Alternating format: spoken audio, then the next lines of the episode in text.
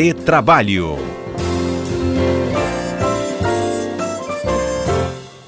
No retrabalho desta quinta-feira, quem está conosco é o comentarista Alberto Nemer. Nemer, bom dia. Bom dia, Fernanda. Bom dia a todos os ouvintes da CBN. Neme, a gente está no março, mês das mulheres, e eu queria iniciar esse debate aqui conosco no Retrabalho. Por que, que ainda há tanta resistência para se contratar mulher no Brasil? Especialmente aquelas que estão em idade fértil, que podem vir né, a, a iniciar um processo de maternidade. Fernanda, a sua pergunta é boa e, infelizmente, é uma triste realidade que a gente vivencia no Brasil. Esse preconceito, às vezes velado ou até mesmo de forma bem ostensiva. Né? A gente verifica que as mulheres, às vezes, têm essa dificuldade de inserção no mercado de trabalho por conta é, de eventual gravidez ou possibilidade de ficar grávida. Né? Por que isso, Fernanda?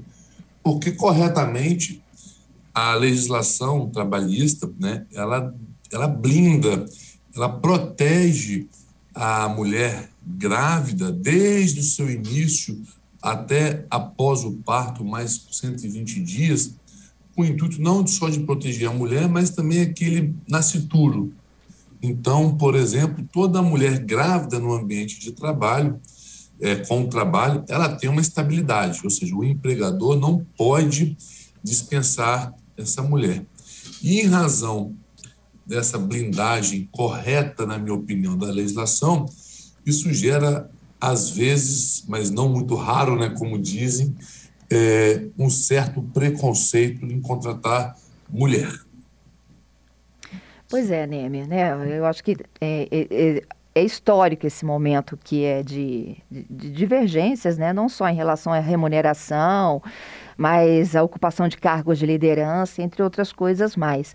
Mas se, se por um lado a gente está falando que ainda existe esse processo né, de, de restrição em relação à contratação de mulheres, especialmente de grávidas, há quem faça a segunda opção. Sim, quero mulheres e não importa em que condições elas estão nesse momento da vida.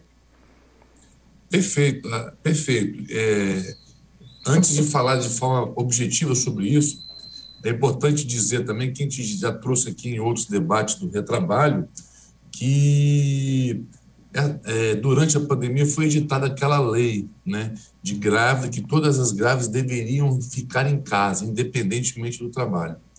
E isso trouxe, isso ainda potencializou esse preconceito né, na, contra, na contratação de mulher, especialmente mulheres grávidas. Mas, é, na outra ponta, a gente também verifica, Fernanda e ouvintes da CBN, que tem empresas que pensam de forma diferente, ainda bem, né?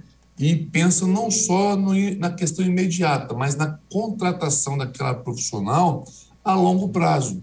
Então, a gente verifica é, graças a Deus que no mercado também existem empresas que não, não fazem esse tipo de distinção ou até mesmo de discriminação e contratam mulheres grávidas. É, isso é muito bom, né? isso é muito legal de se ouvir e de se ver, porque a, a, a gravidez é, não pode, hipótese alguma, ser um obstáculo para que uma mulher participe de um programa de contratação, né, um processo seletivo e até mesmo de ser efetivado. É, eu tenho dados, inclusive, aqui para os ouvintes entenderem um pouco desse debate, né? Estatísticas de gênero do IBGE, divulgadas nesse, esse, nesse mês de março já, tá? O nível de ocupação de mulheres de 25 a 49 anos que vivem com crianças de até 3 anos era de 54,6% contra 89,2% dos homens nessa mesma faixa etária e até mesmo nas mesmas circunstâncias. Tem um outro estudo, que é da Fundação Getúlio Vargas, esse é de 2016 ainda. Mas é o seguinte: quase metade das mulheres que tiram licença maternidade está fora do mercado de trabalho 24 meses após o nascimento da criança. É, isso, isso, infelizmente, Fernando, é uma triste realidade. De que forma? Normalmente, a mulher, quando ela dá, tem o seu filho, né, dá à luz, infelizmente, não é incomum, acabando aquele período né, de, do, da licença maternidade ela ser efetivamente dispensada, né? E isso é muito ruim, porque você gera aí um, um, um desestímulo às mulheres né, de buscar emprego, de se capacitar. Mas na outra ponta também, eu quero deixar é, um dado interessante, que com a reforma trabalhista, o é, que, que eu pude verificar, Fernanda? Que na volta da licença maternidade, várias mulheres é, não queriam é, que é, não queriam voltar de forma integral ao trabalho, mas de forma parcial. E com a reforma trabalhista, essa contratação por tempo parcial foi muito bem regulamentada.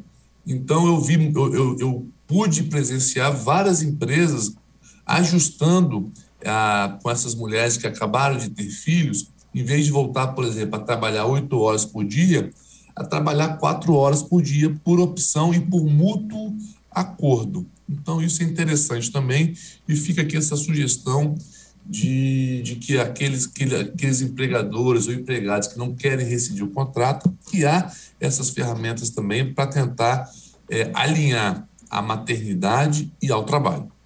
Não só a, maternidade, né, mas também a própria pandemia escancarou muito isso, né?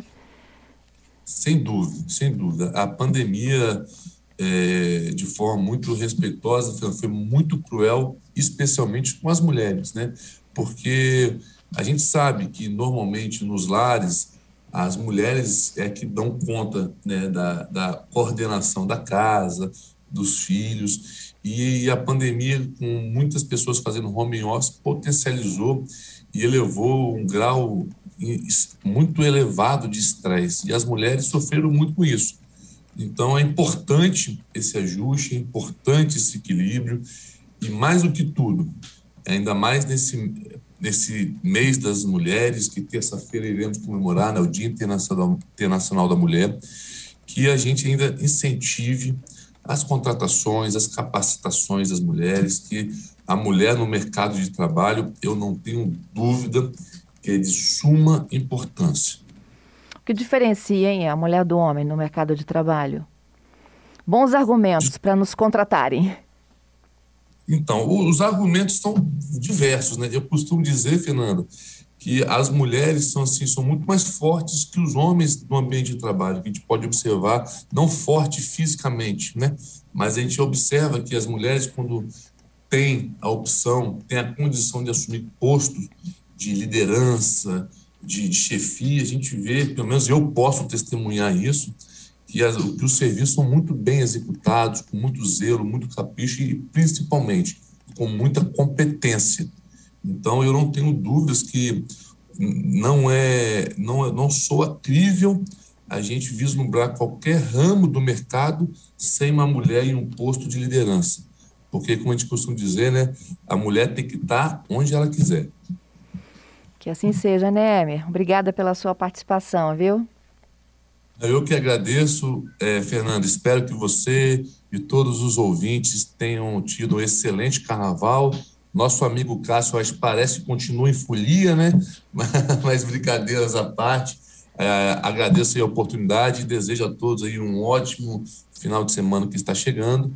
Já antecipo aqui meus parabéns a todas as mulheres e até semana que vem.